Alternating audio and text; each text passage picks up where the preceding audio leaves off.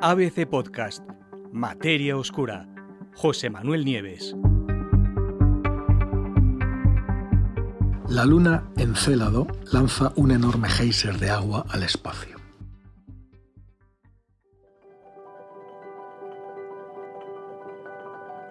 El telescopio espacial James Webb no deja de dar sorpresas y ahora acaba de captar en Encélado una de las lunas más prometedoras de Saturno, una gigantesca columna de vapor de agua surgiendo a chorros de su océano subterráneo a través de grietas heladas de la superficie. Según los científicos que la han detectado, este geyser, el mayor de los observados hasta ahora, podría contener los ingredientes químicos de la vida.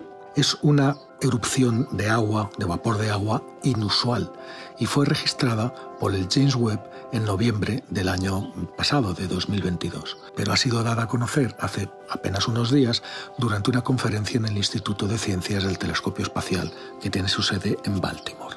Ya en 2005, Fijaros, hace ya tiempo, la sonda Cassini de la NASA ya había observado cómo partículas heladas escapaban al espacio en forma de jets, de chorros que surgían de las profundas grietas que se ven en la superficie helada de Encelado. Pero los nuevos datos, los datos captados ahora por el web, revelan que el material esta vez está llegando muchísimo más lejos en el espacio que en otras ocasiones. De hecho, a una altura, con respecto a la superficie, de miles de kilómetros, de varios miles de kilómetros de distancia de la superficie. Eh, es decir, equivalente a muchas veces el diámetro de la Luna de Saturno.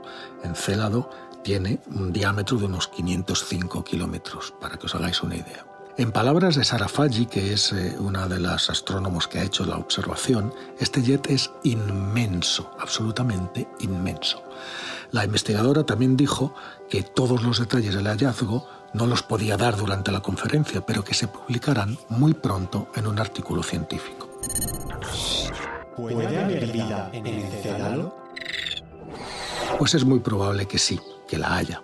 De hecho, Encelado lleva años intrigando a los astrónomos porque es uno de los pocos mundos oceánicos que hay en el sistema solar, lo cual lo convierte en uno de los mejores lugares para buscar vida fuera de la Tierra.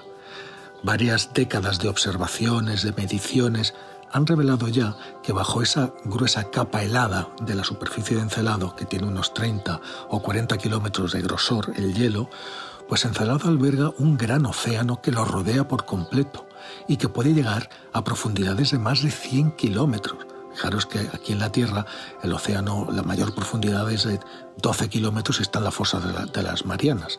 Bueno, pues aquí puede haber profundidades de 100 kilómetros, es, decir, ese océano tiene muchísima más agua que todos los océanos de la Tierra juntos. Además, recientemente se hallaron pruebas que indican la presencia de respiraderos hidrotermales, chimeneas hidrotermales en el fondo oceánico, similares a los que hay en la Tierra, y sabemos que ahí abajo en las chimeneas hidrotermales de la Tierra hay comunidades de organismos que no viven en ningún otro sitio.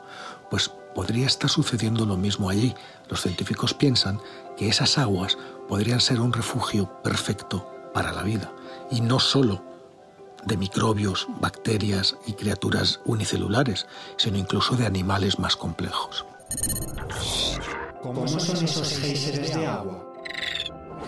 Pues el material del océano que surge y que se lanza al espacio a través de esos géiseres de Encélado, pues surgen, como os he dicho, eh, principalmente a través de fracturas, de, grietas en el hielo, que son las famosas, se conocen como las rayas del tigre, ¿no? y están concentradas alrededor del polo sur de esa luna de Saturno.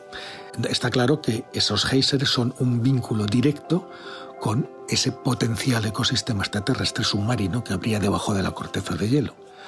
Los penachos observados por Cassini contenían partículas de sílice que probablemente fueron transportadas desde el fondo del mar por las corrientes. Cassini, que estuvo allí durante años, voló muchas veces a través de esas columnas de vapor, midiendo los granos de hielo, viendo la composición, detectando sustancias químicas, algunas beneficiosas para la vida, como metano, dióxido de carbono y amoníaco. Pero fijaros, ha hecho falta poner en marcha el James Webb, que está a muchos millones de kilómetros de celado, aquí cerca de la Tierra, para descubrir algo que la misión Cassini, que tenía un asiento de primera fila, no consiguió ver en su momento. y es que la sensibilidad de los instrumentos del telescopio ha sido capaz de captar las partículas lanzadas al espacio por los géiseres a una distancia sin precedentes, a una distancia de la Luna que ha sorprendido a los científicos.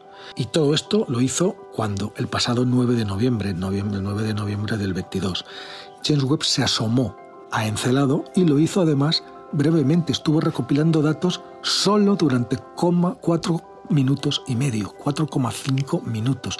Es decir, todo esto que os he contado lo descubrió en menos de 5 minutos.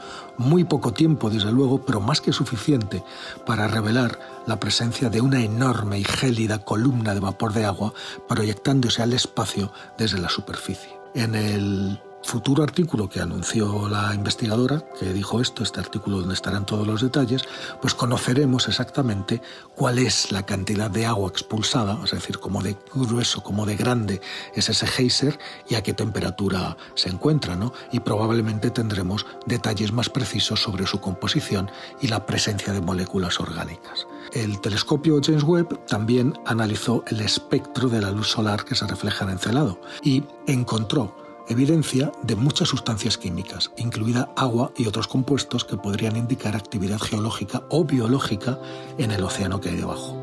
Estamos abiertos a un número enorme de, de sorpresas y algunas de esas sorpresas parecen estar cerca de llegar. ¿Qué harán los científicos ahora?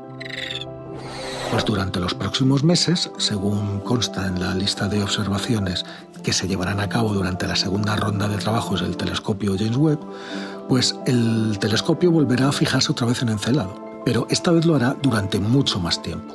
El objetivo será directamente encontrar compuestos químicos y orgánicos que se puedan asociar a su habitabilidad, como el peróxido de hidrógeno. Junto a los datos recién revelados ahora, los que se obtengan en el futuro próximo también serán definitivos para la puesta a punto de una futura misión para aterrizar en Encelado y explorarlo por primera vez in situ.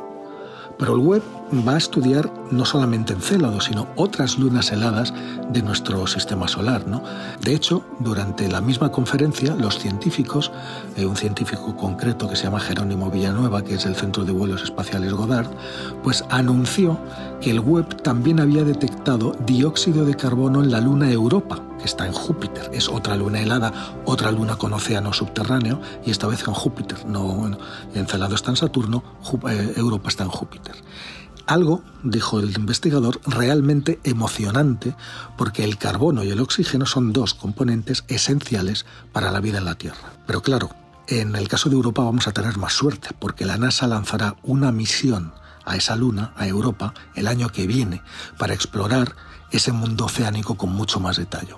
Y eso abre definitivamente una nueva etapa y una nueva era en la exploración de nuestro sistema solar.